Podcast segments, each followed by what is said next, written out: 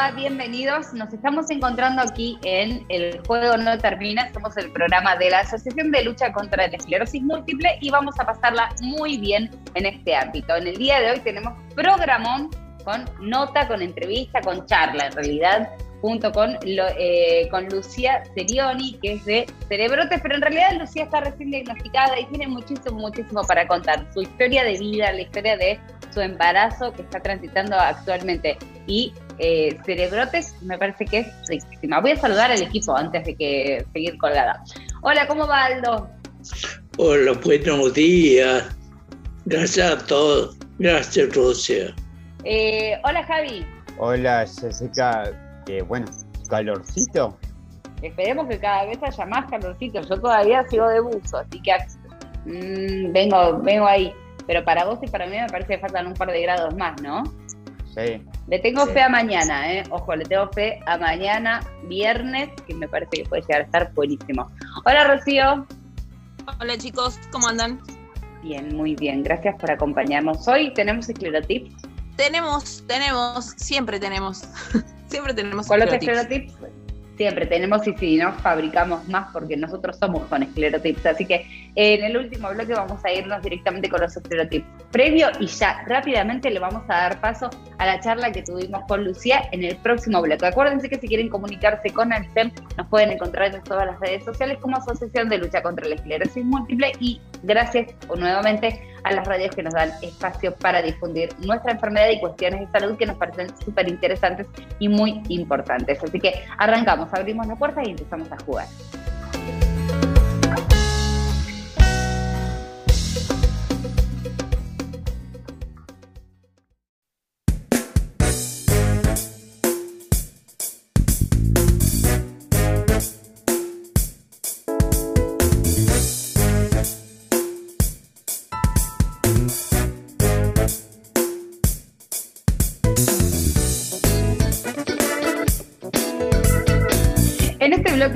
Bloque de Eso no termina, vamos a arrancar a escuchar la primera parte de la charla con Lucía Serioni, que tiene, está diagnosticada desde 2019, así que es una Nobel diagnosticada y aparte está transitando uno de los mejores momentos de la vida de una mujer.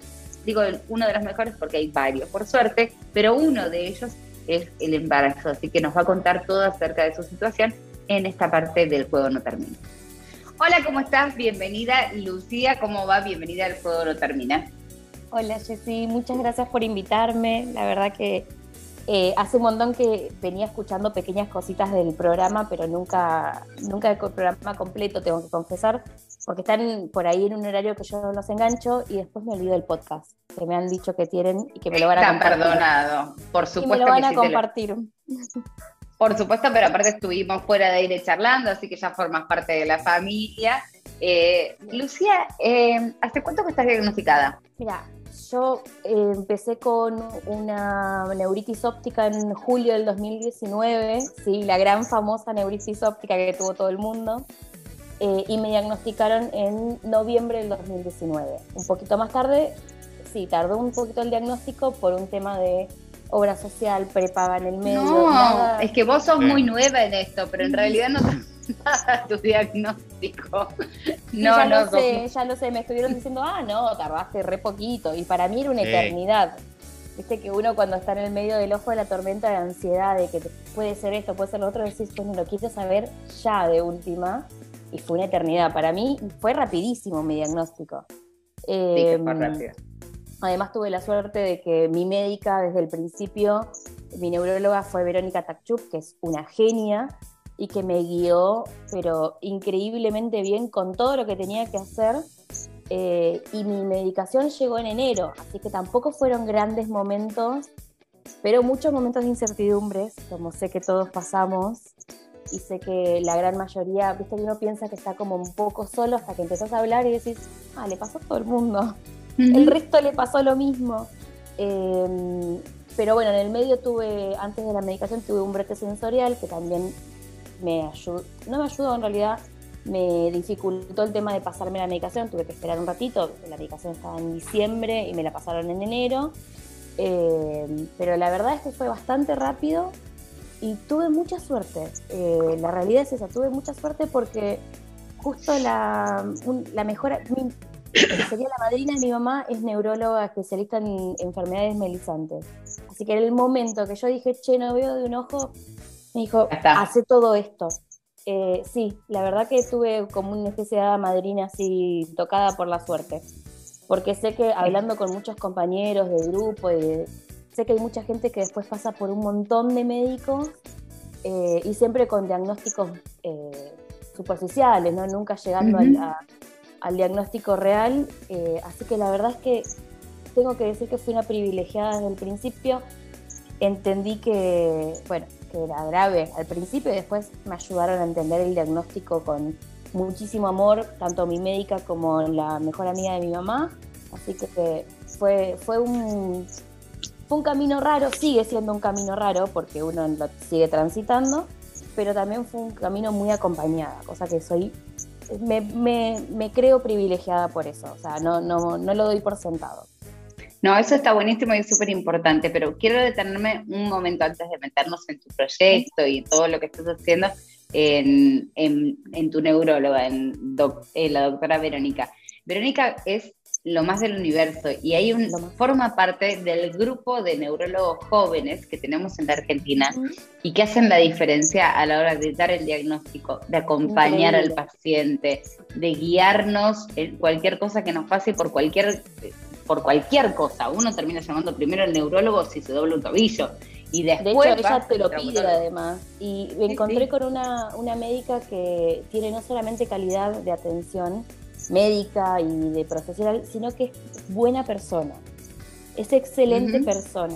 Que parece como algo que uno dice, ay, sí, es ex-". no, no, para estas situaciones necesitas un ser humano al lado tuyo que te esté acompañando y no solamente desde la parte clínica, médica y de la especialidad, sino también de entender que del otro lado hay una persona que se acaban de tirar un balde de agua fría, helada, eh, con un diagnóstico o con una presunción de diagnóstico que te cambia la vida, una enfermedad crónica como tenemos nosotros, es una enfermedad que te va a acompañar de acá hasta que no estés más. Entonces te cambia la vida literalmente. Y te la cambian en tres palabras. Vos tenés esclerosis múltiple. Bueno, cuatro. Las conté mal. Eh, entonces, eso para mí fue no solamente eh, reconfortante encontrarme con alguien tan humano, sino con alguien que me agarró de la mano y me dijo, mira, yo trabajo así, yo con mis pacientes me manejo de esta forma, eh, y convenimos un- una relación paciente-médica que fue consensuada, digamos. Yo pretendo esto de vos, vos que pretendes de mí como médica, se lo pude decir, me dijo, perfecto, es lo que yo hago y listo. Eso para mí, y además, otra de las cosas que yo siempre le agradezco es que me hizo partícipe de mi tratamiento, de mi elección de tratamiento, explicándome, tomándose una hora y media para explicarme todos los tratamientos que había disponibles para mi enfermedad y diciéndome, esto es una decisión enteramente tuya. Eh, amén de que, bueno, siempre uno piensa, pero la obra social, pero la dice, eso se ve después. Eh, y la verdad que eso a mí me ayudó muchísimo para entender que esto te, lo haces propio. O sea, esto es un camino que es propio, que es tuyo, y que a partir de que tenés el diagnóstico tenés que aprender a transitarlo desde tu forma, siempre acompañado de la mejor manera posible, con la gente que te quiere, con gente nueva que vas conociendo, pero siempre desde el lado de que la que toma la decisión en mi tratamiento, en mi vida, en mi enfermedad, soy yo, cosa que parece por ahí hasta como superficial, pero hasta el momento nadie me lo No, es lo más importante, pero es lo más importante con el tiempo, bueno, porque todos estamos como con bastante tiempo de diagnóstico previo Ujú. eh, y hemos conocido a otros neurólogos, además o conocemos experiencias de otros neurólogos y entre hay un grupo de neurólogos eh, que, que son realmente que se ponen en el rol, en el lugar del paciente, que le da la responsabilidad al paciente y al darte la responsabilidad hace que uno tome incidencia en la propia enfermedad, el decidir sobre el propio cuerpo, el decidir sobre la propia salud, el decidir la medicación que uno quiere tomar o la medicación que no quiere tomar, se hace responsable de la, de la y, Y de y ellos se bajan ¿no? del pedestal de antes. Sí, y totalmente. de tu vida, totalmente. porque de repente te encontrás con un montón de cosas que el médico, nosotros tenemos esa imagen del médico que por ahí es el médico que baja cátedra, ¿no? Esto, vos tenés que hacer esto, vos tenés que hacer lo otro, ta, ta, ta, ta, ta, y vos te quedás expectante. Pero yo desde que empecé con ella, eh, al principio de, de mi diagnóstico, eh, sabía mis tiempos de toma de medicación, qué tenía que, cuánto tenía, una, una cosa tan tonta como cuándo tenía que pedirle, no sé, la vitamina D, cuándo tenía que hacerle recordar tal cosa. Tal, Acá nada es tonto, ¿eh? Nada es tonto, todo es súper importante, porque son las pequeñas cosas que hacen Exacto, que que a nuestra calidad de vida. Sí, sí, Exacto, a nuestra calidad de vida. Una autonomía que la realidad es que uno por ahí siempre relega en el profesional, porque si ese es un profesional tiene que acordarse. La realidad es que uno es, es dueño de su vida. Eh, Es tan simple como eso. Y cuando te empezás a dar cuenta que tenés una persona, tanto ella como yo conozco el grupo completo del Como el clínica. equipo. Exacto, Sí, la doctora Balbuena, eh, Débora también, que son divinas, eh, que aparte siempre es algo que yo le respeto mucho a Verónica, que es ella se capacita constantemente. Y como se capacita muchas veces, bueno, en pandemia se le dificultó, pero se capacita mucho afuera, siempre nos deja el contacto de todo el equipo médico y nunca en ningún momento me sentí como decir, uy, se fue de viaje, no tengo con quién hablar No, no. siempre una contención de base muy importante eh, que para un recién diagnosticado o para alguien que tiene hace años esclerosis, pero igual viene de un trato médico distinto, te cambia la forma de ver el tratamiento, te cambia la forma de ver tu calidad de vida.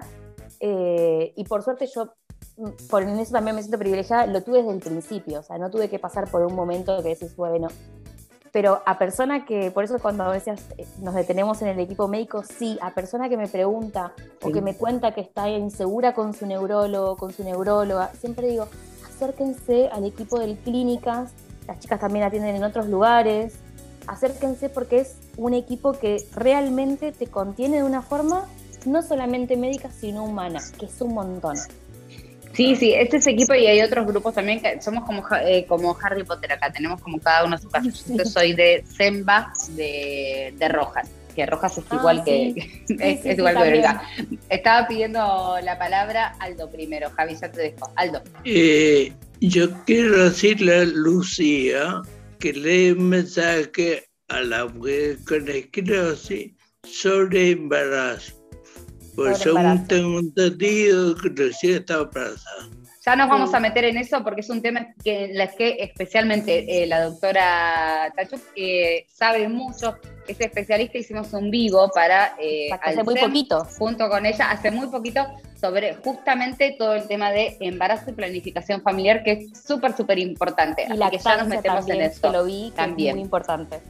Es súper, súper importante porque realmente ha cambiado desde que yo tuve hijos hasta que Lucía está gestando, ha cambiado muchísimo. Javi, ¿tenías eh, ahí algo para decir? Sí, para Lucía, ¿qué medicamento está tratando ahora y cómo lo tomó la familia en sí esto del diagnóstico? Y si tardó, hay que ver cómo se trata la familia. Es súper importante la, la pregunta que me, que me acabas de hacer, porque la realidad es que yo vengo de una familia chica. Nosotros somos madre, padre, hermana y yo. Y bueno, justo en el medio que estaba con la neuritis óptica, yo me estaba casando. Así que eso- esos temas de, de- de que se manifiesta por ahí la enfermedad en situaciones súper estresantes, bueno, el casamiento no me fue tan estresante, pero sí todo lo que venía con ese cambio de vida que yo estaba planteando. Por suerte, la familia lo tomó bien. A mí me fue más difícil poder expresarme con ellos que lo que ellos entendían del diagnóstico y de la enfermedad. Eh, de vuelta, esa muy buena suerte que tuve con la madrina de mi hermana, que eh, es eh, neuróloga especialista en enfermedades desmelizantes, ayudó muchísimo a hacer un puente con la familia y explicar mucho. Y del lado de la familia de mi marido son médicos, mis suegros, así que también fue muy fácil que ellos entendiesen un montón de cosas.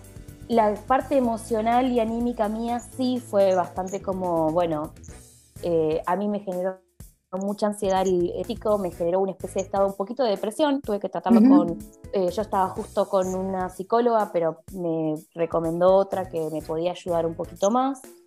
Eh, y la parte familiar, la verdad es que también se metieron de lleno en el diagnóstico y en lo que era la esclerosis y me escucharon mucho. Que Eso también es algo que sé que hay muchas veces que no me pasa. A mí me pasó personalmente que no podía traducir mis sentimientos a una explicación directa. la pandemia, yo justo me diagnosticaron y a los tres meses entramos en, Claro. en pandemia y en aspo total, o sea, fue...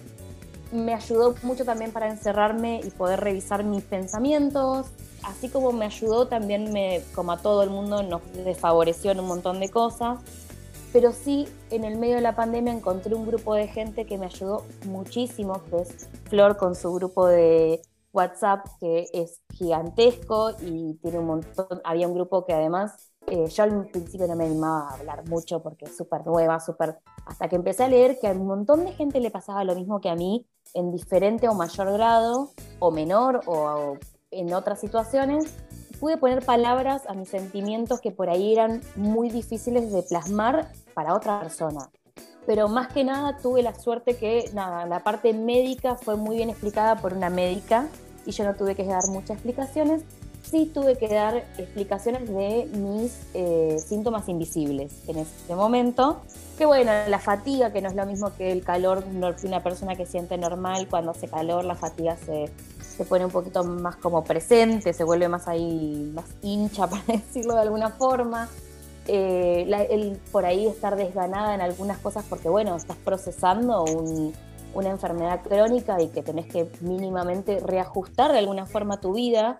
No es un, en mi caso no fue un gran reajuste, pero sí pensar en modos de eh, tratamientos, cada cuánto lo hago, cada cuánto sí.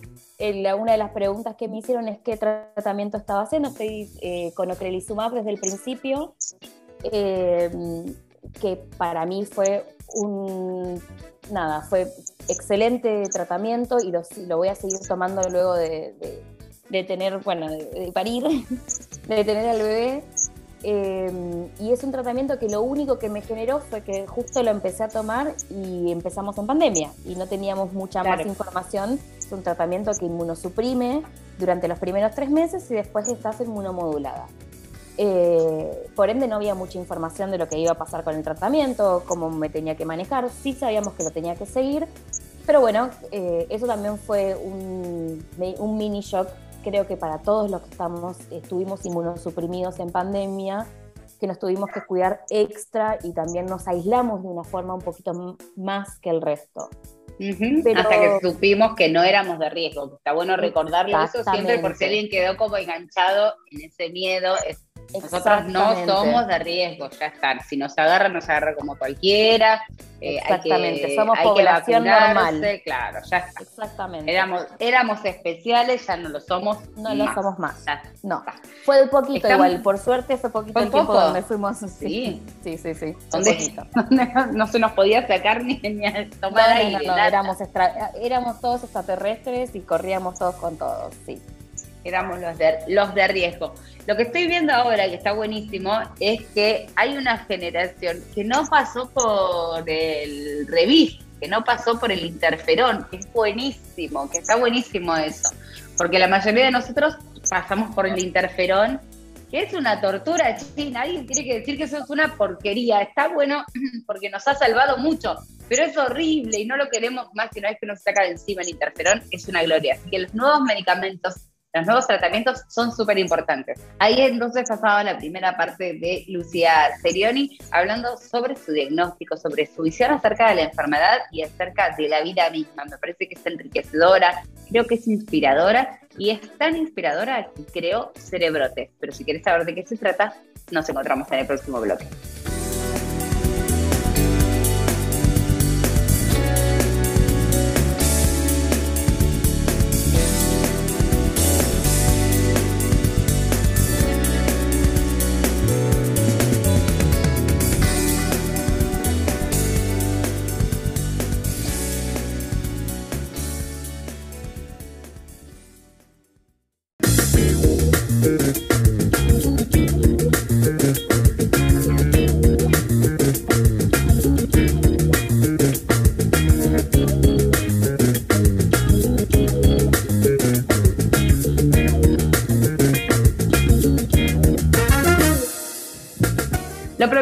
Deuda, estábamos hablando con Lucía Serioni y vamos a ir con la segunda parte. Y en esta segunda parte sí nos vamos a encontrar ya con cerebrotes para ver de qué se trata y nos adelanta el nombre del bebé. Es como los famosos, como, como la revista Caras. Nos anuncia el nombre del bebé. Un testimonio súper, súper lindo, donde todos nos enganchamos un poco a recordar lo que es el embarazo, lo que es eh, la responsabilidad, lo que es la maternidad y también cómo transitarla con esclerosis múltiple. Lucía Serioni, entonces, en esta segunda parte. Y ahora sí, Lucía, espera, porque yo me voy a meter en cerebrotes, pero quiero preguntarte primero, ¿quién está en la panza? En la panza está Dante, eh, es nene, lo sabemos desde la semana 10, porque obviamente persona ansiosa como soy, hicimos el examen genético eh, para saber que estuviese todo bien y todo, así que sabemos que es nene desde la semana 10, así que imagínate, nos lo guardamos mucho tiempo, le dijimos a ¿Se lo guardaron? Sí. Eh, nos lo guardamos mucho tiempo y jugando con que justo en las ecografías no se veía tanto y todo, así que no dijimos mucho y hace muy poquito elegimos el nombre, así que viene todo muy así como...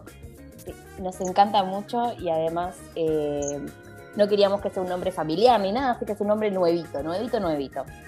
Vamos a tu embarazo, que Sí, sí, que la consulta también de Aldo. Eh, a ver, ah. lo, lo planteé mucho con Verónica yo sabía que tenía, ella al principio lo primero que me preguntó de una forma muy respetuosa también, entendiendo que no todas las mujeres quieren gestar, así que me lo preguntó muy respetuoso, es como yo tenía planteada mi maternidad de acá a largo plazo, eh, sabiendo que yo me estaba por casar, o sea, como que bueno, una cosa a veces que viene de la mano, no siempre, fue muy respetuosa para planteármelo y yo también tenía ganas de preguntarlo, nada más que, bueno, recién diagnosticada, hay veces que tenés otras urgencias. sí. Eh, ella me explicó que con mi medicamento tenía que estar, por eso aclaro con ocrelizumab nada más, no es el caso de todos los medicamentos, tenía que estar a por lo menos dos años controlada la medicación para poder pensar en buscar un embarazo. Eh, hicimos los controles pertinentes con ocrelizumab, que es una, una resonancia magnética por año y cada seis meses los análisis. Eh, nunca hubo ningún cambio para... A ver, hubo cambios positivos con la, con la medicación y para el principio de año yo ya venía como encauzando la consulta porque si esa última resonancia salía bien, quería hacer la consulta. Era ahora. Directo, claro, directo, decir, bueno, ahora puedo y ella me sentó y me dijo, mira, la verdad es que salió todo bien.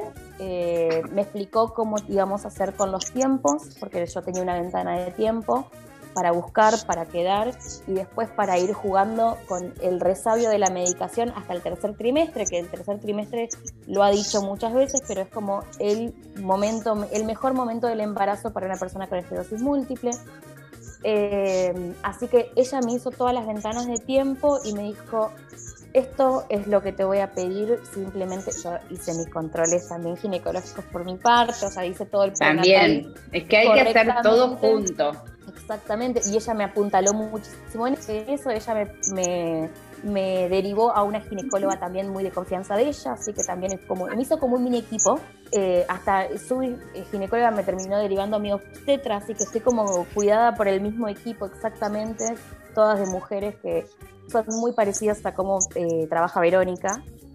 Eh, y una de las cosas que más me hizo hincapié fue en eh, los mitos del embarazo con la esclerosis múltiple. Que en ese momento, estamos hablando de febrero, enero, febrero, en ese momento ella me los comentó a mí, ella después hizo un vivo con y los explicó excelentemente bien, como siempre, y además también lo mismo con lactancia, y me dio eh, los puntapiés, si se quieren, o los tópicos para ir, ir tocando trimestre por trimestre con ella y eh, haciendo un chequeo solamente cada una vez por trimestre para ver en qué, estaba, en, qué estado estaba yo, cómo me sentía, si ella había en algún estado de alerta. Ella hace mucho hincapié con sus pacientes cómo conocer una alerta y un brote, eso también es súper importante. Así que medio como que yo me lo confió, me dice, vos sabés qué hacer, qué no hacer. Eh, y nada, me dijo, bueno, mira, este es tu tiempo, búscalo. Dale. Exacto. Dale. algunos tips eh, de, cosas como no tomes medicamentos de esta forma, no tomes este medicamento. eh, cortar la toma, yo tomo ocasionalmente alcohol en alguna fiesta, me dice, cortar ya la toma de alcohol. Terrible, sí, terrible. Acá menos Javi, acá Aldo y yo somos compañeros en este sentido de que la vida es una sola y uno está medicado, tiene una enfermedad crónica y nos vale brindar para ser feliz. Y aparte no, mucho, no tiene ningún problema la, medicación con eso, así que. Pero ella me, lo tomó como, me lo tomó como un decirme, bueno, mira, si estás buscando tan seriamente. embarazo, claro.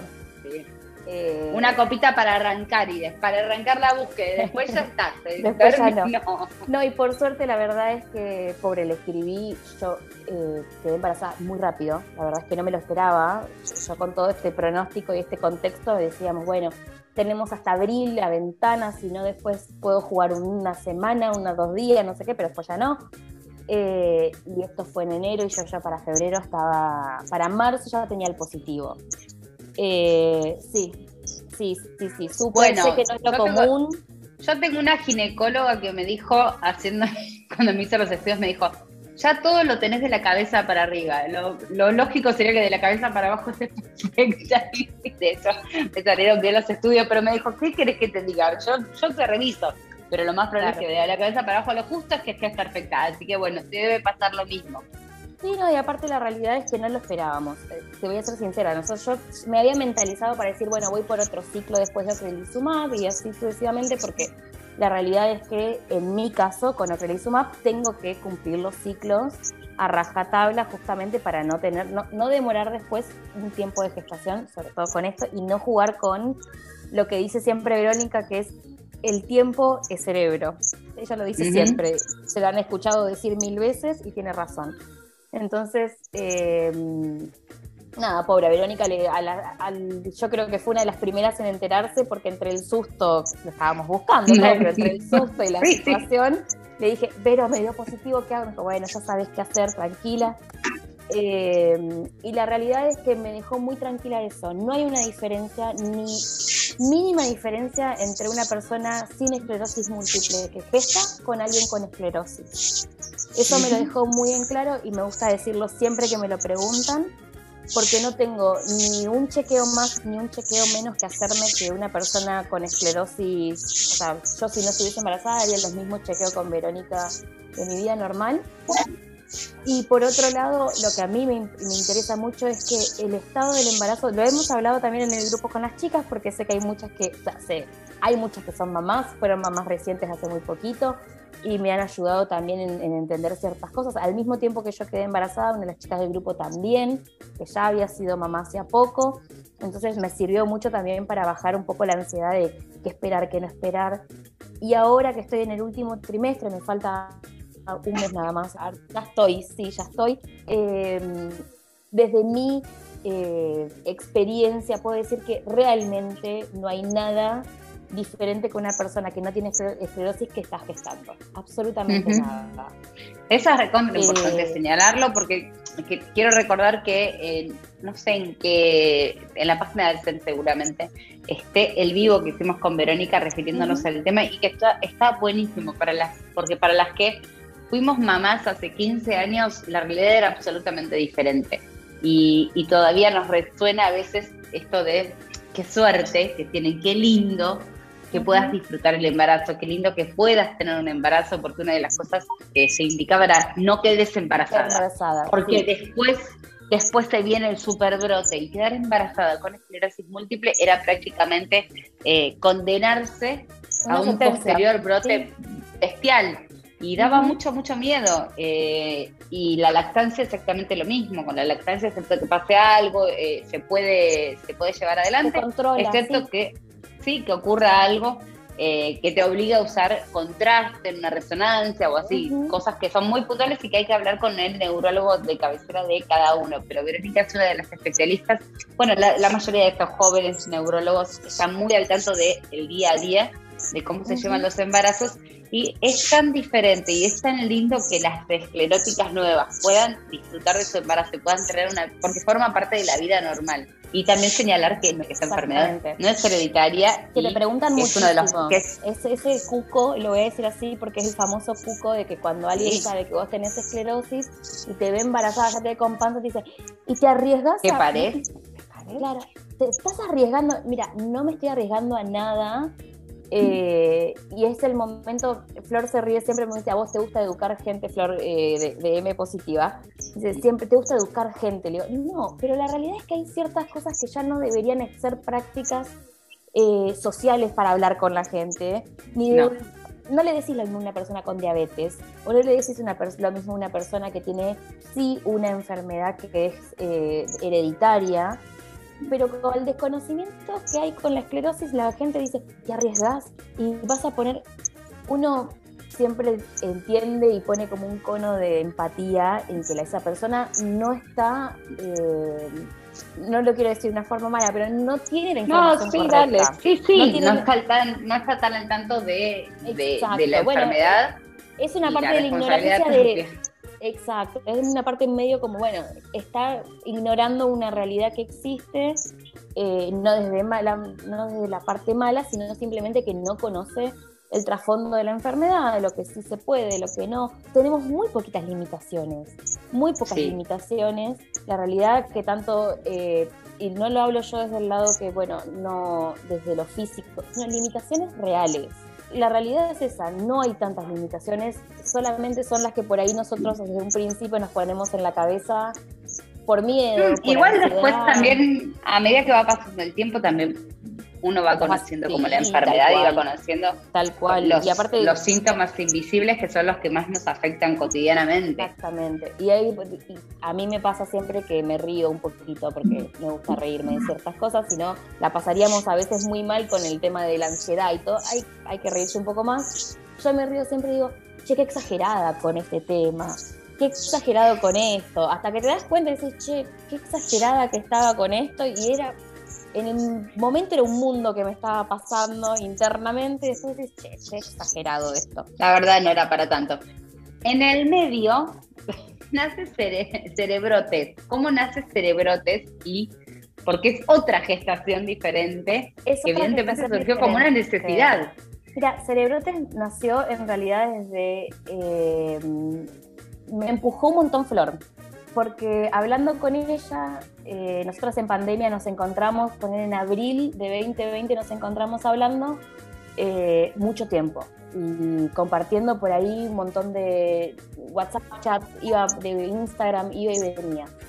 Y me acuerdo que una vez ella había visto una publicación en mi página personal eh, y me dice, me gustó tu publicación, ¿cómo la hiciste? ¿Cómo la arreglaste? O sea, desde el lado de, yo no soy diseñadora, no soy nada, creo que había usado Canva y nada, una cosa así. Entonces me dice, ¿te puedo pedir alguna vez? Yo, sí, obvio. Y empezamos a hablar de ese tema. Y un día me dijo, vos tenés mucho para decir desde tu lado y desde tu experiencia, que puede ser compartida, pero siempre hay un, input personal. Una mirada. Exacto, y, una, y sobre todo desde la parte que a mí eh, hay algo que a mí me gusta mucho transmitir cuando alguien me pregunta o cuando yo cuento que tengo esclerosis, que no es tanto la parte médica o la parte clínica o lo que significa la, enfermedad crónica, sino cómo, me, cómo estoy yo y cómo realmente eh, pude hacer un montón de cosas que mucha gente piensa que con esclerosis no se puede. Eh, me gusta más esa perspectiva, decir, che, mira, podemos tener una vida dentro de todas nuestras situaciones personales y clínicas con la enfermedad que no difiere de otras vidas, digamos, que no es tan diferente, que por ahí una persona que tiene otra enfermedad crónica eh, comparte un montón de momentos con nosotros y no es solamente eh, alguien que tiene esclerosis múltiple. Quería sacarle ese velo de cuco que tenía, como que desde que te diagnostican te cambia la vida para mal y no, la calidad de vida, la realidad uno se la siempre dentro de las posibilidades. Sé que hay un montón de gente que las posibilidades no son tan amplias como las que tengo yo u otras personas. Em, nada, uno se crea su calidad de vida muchas veces, ¿sí? Eh, y Flor me decía, che, eso está re interesante. Ella, su Instagram es mucho más basado en la parte eh, clínica, en la parte Clínica de difusión. enfermedad. Exacto. Yo me decía, che, está re interesante esto, ¿por qué no lo haces? Y yo siempre, yo tengo el resquemor de que no tengo mucho para decir interesante. Es como, siempre tengo como eso, de, ¿te parece? No sé si está tan bueno. No sé si voy a tener tiempo. Yo trabajo eh, muchas horas y le digo, no sé si voy a tener el tiempo para dedicarle. Y de hecho, ahora que estoy gestando, lo dejé, pobrecito, es un bebé que quedó allá. Quedó ahí, solito. Lo urgente, lo importante. Claro, pero yo le decía, por ahí después puedo, de hecho ella me decía, che, ¿no te parece contarlo del embarazo? Le digo, yo quiero terminar de gestar para poder contar una experiencia completa. Eh, Me parece como hasta Sí. responsable decir, che, mira, yo hice esto, pude hacer esto, y es el momento en el que puedo tras- eh, traspasarlo por ahí desde una, una parte más eh, organizada de cómo fue trimestre por trimestre, sí. seguramente lo, lo- lo pensaré. Eh, pero siempre no, no las cosas a medias. Es una de las cosas que a mí me medio como que me, me tenían para atrás cuando ella me decía, hacelo, hacelo que va a estar bueno. Y la realidad es que nació por una necesidad de que me- un día me dijo, basta, vos tenés que tener tu espacio. Porque hacíamos cosas en común y yo no figuraba nunca de ninguna forma. O sea, yo le ayudaba con algunos posts, yo le por ahí editaba o cosas así. Me dice, vos tenés que tener tu espacio porque además tenés una, una mirada que yo no tengo y que está interesante que haya, claro, que haya dos posturas y que podamos eh, vincular esas posturas desde dos cuentas distintas. Así que así nació Celebrote. Y la realidad es que el nombre no lo puse yo, el nombre se lo puso mi marido a una Está cuenta buenísimo. Sí, a una cuenta vieja que tenía él, que lo había usado para, así como un juego, porque había encontrado un montón de cosas de ciencias que le parecían como que nadie conocía, o- y hacía plaquitas como con algunos datos de ciencias como locos. Eh, y lo había pensado para más que nada hacerlo para chicos y cosas así, y me dijo un día, ¿la querés usar vos? Cambiar el nombre, digo, no, el nombre me parece genial, porque literalmente nosotros Sí. tenemos brotes. Brotes en el cerebro. Exactamente. Eh, y así nació. Y pobre, nació y tuvo una vida corta porque también en el medio yo, con el trabajo y con que estoy gestando, medio como que la dejé de lado. Sigo cada tanto, eh, sobre todo le reposteo las historias al Hospital de Clínicas que siempre, o al SEM, que siempre tiene cosas súper interesantes y no me sigue tanta gente tampoco, pero digo, bueno, está bueno No mantener importa. Siempre que, y en esto por ahí lo eh, comparto por ahí con Roda, muchas charlas, eh, y, y esclerónigos es gigante. Pero vos tenés que pensar siempre en un aula. ¿Cuántos, ¿Cuántas personas entran en un aula? 30 personas. Ujú. ¿Cuántas personas entran en dos aulas? ¿Te vieron las historias? ¿300 personas? Bueno, son 300. ¿Cuántas aulas son? ¿A cuánta gente llegó tu mensaje? A un montón de gente. Y ahí. No, y aparte habilita, habilita un intercambio re interesante. riquísimo. Muchas veces es con la misma gente que yo tengo el intercambio en este grupo que tenemos y genial, pero también habilita intercambios por ahí a conocer historias. Nos ha pasado que nos escribe a Flor o a mí y no- o nos escriben a las dos al mismo tiempo porque pusimos algo conjunto o hemos puesto algo en conjunto. Alguien de Paraguay, por ejemplo, que te Sí. dice, no, acá es totalmente distinto, nosotros tenemos este sistema de salud, nosotros eh, y una de las cosas que a mí me, abrió un poco más la cabeza es el hecho de que eh, sabemos que hay un montón de, esto lo digo desde, desde el momento que empecé con, Instagram, ¿no? Porque ya lo sabíamos de antes, hay un montón de desigualdades en, en los, en los pacientes de esclerosis diagnosticados, hay muchas desigualdades, sobre todo de acceso a la medicación, de acceso a las obras sociales, eh, hay prepagas súper conocidas que hacen también un montón de situaciones súper difíciles y cuestas arriba, pero nosotros también tenemos siempre la mirada desde acá. Eh, y me pareció re interesante, no sé, me escribió una chica de Paraguay, una vez me escribió una chica de Colombia, y es un mundo totalmente desconocido, eh, que nada, me, me, me intrigó, que dije, ah, mira, Ujú. o sea, sí, claramente todos sabemos que en el mundo hay diagnosticados de esclerosis, pero uno se centra mucho acá, ¿no? Esto de lo que nos pasa a nosotros acá. Sí, totalmente. Y es súper, súper interesante y súper enriquecedor encontrarse con otras, otras realidades. Eh, Lucía, un gusto conocerte, un placer conocerte. Después queremos eh, conocer a Dante, queremos con- verte con Dante. Después, Dante. en algún Falta un momento, tiempito, falta un tiempito, pero sí, sí, obvio. Y aparte, eh, me alegra un montón que me hayan hecho parte del programa y sobre todo que nada, poder encontrarme con ustedes, que los he escuchado, los he visto, te veo siempre en los vivos, además. Yo soy de la delta de los vivos. Yo No, no, no, yo, vivo donde me puedo meter porque hay veces que por el trabajo no puedo, vivo donde me puedo meter, donde sé que está Verónica sobre todo, que sé como su fan número uno, voy atrás y siempre estás vos, así que también me, me alegra un montón que me hayan invitado y espero haber sido por lo menos un poco más clara de lo que en mi cabeza muchísimo. pienso que fui.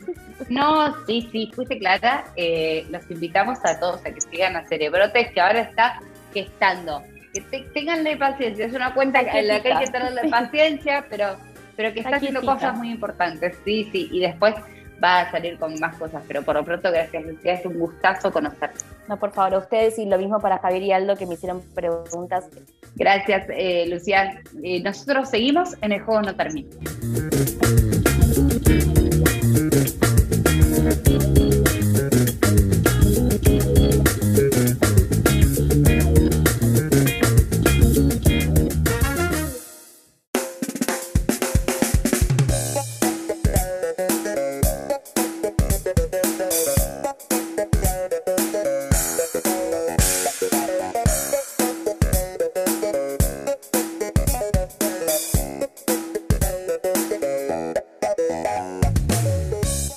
Último bloque del juego no termina, nos queda poco tiempo, pero este tiempo lo vamos a aprovechar porque tenemos lo que, no sé si lo que más nos gusta, pero una de las cosas que más nos gusta, que son los esclerotips, Rocío Seija. Bueno, los esclerotips de esta semana son los efectos adversos de las medicaciones. Temón, temón, temón escabroso además, Uf. porque nos pone en, un, en unas arenas un poco movedizas, porque no todos los países tienen los mismos alcances de medicación, eso hay que decirlo.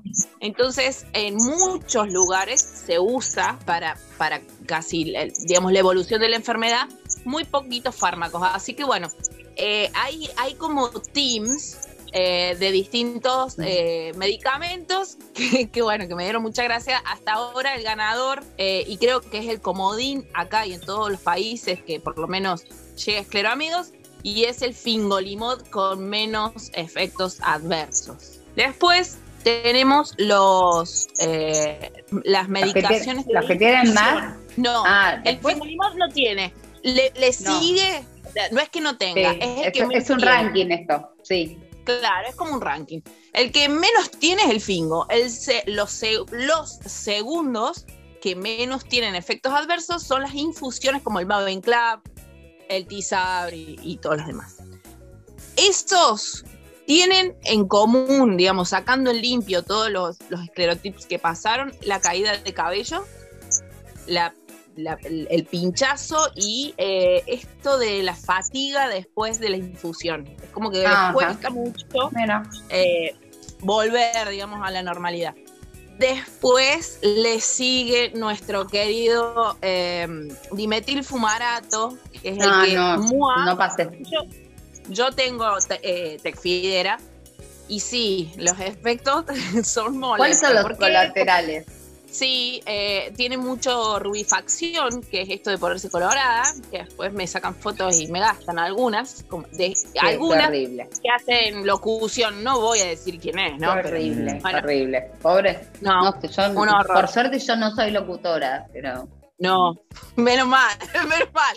Bueno, menos mal, menos mal. Bueno, pero bueno, nada, la rubifacción, que, que además de todo, viene eh, acompañada de picazón. Y no es una picación, no es una picazón normal, es como si te picara adentro de la piel. Son como pinchacitos que molestan. Igual Sí. duran un, un par de, de minutos o máximo una hora, así que no pasa nada. O sea, son manejables. eh, se hay puede peores, hay usar- peores. Sí, dentro de los tips pusieron eh, el todo, to- sobre todo el tema de la comida, que tiene que ser con grasas saludables, como la palta, la nuez, eh, las almendras, que aceite de oliva. el aceite de oliva. Eso ayuda a que eh, se incorpore mejor la medicación y no nos dé este efecto adverso. Eh, otro de- del mismo, de- de- eh, del dimetilfumarato, es el tema estomacal. Hay mucha gente que está teniendo problemas y necesita consultar con su médico para que le dé un, uno de estos, ¿cómo se llaman?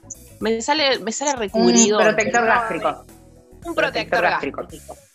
Y el último en el ranking eh, fue amado, amado y odiado por tantos, el interferón. El interferón. No jugamos más con el interferón, no que no lo dan nada. El interferón. Hablamos con Lucía, Lucía le diagnosticaron en el 2019 y a Lucía ya no le dieron interferón, ya hay una generación que no conoce el interferón.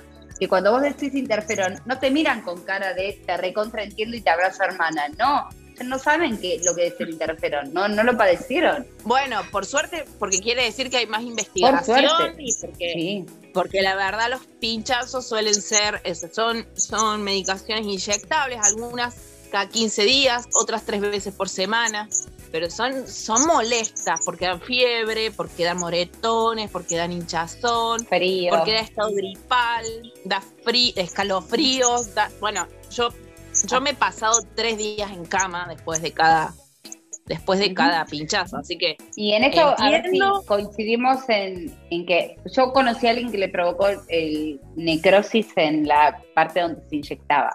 Eh, por ejemplo, incluso. Pero a todos nos pasó que hubo un momento donde el cuerpo ya no aguanta más. Todos los que dejamos el interferón y lo terminamos cambiando por otra cosa fue porque realmente los colaterales se hicieron muy, muy fuertes, se hicieron insoportables. Lo que pasa con los interferones es que son los que más estudiados están. Pues que más, años, eh, claro, más años eh, eh, estuvieron colocándose las personas, entonces hay mucho más estudios, es más profundo el estudio sobre los interferones que sobre las medicaciones nuevas. No quiere decir que sea mejor que las demás o peor que las demás. Simplemente hace más, tiempo que está existiendo entre nosotros, pero es cierto que es uno de los es uno de los más molestos, sobre todo el que tenés que inyectar tres veces por semana. Hay gente que hace 10 años se está inyectando y no pasa nada. ¿Cómo inyecté 10 años, por ejemplo? Es un montón, para mí es un montón.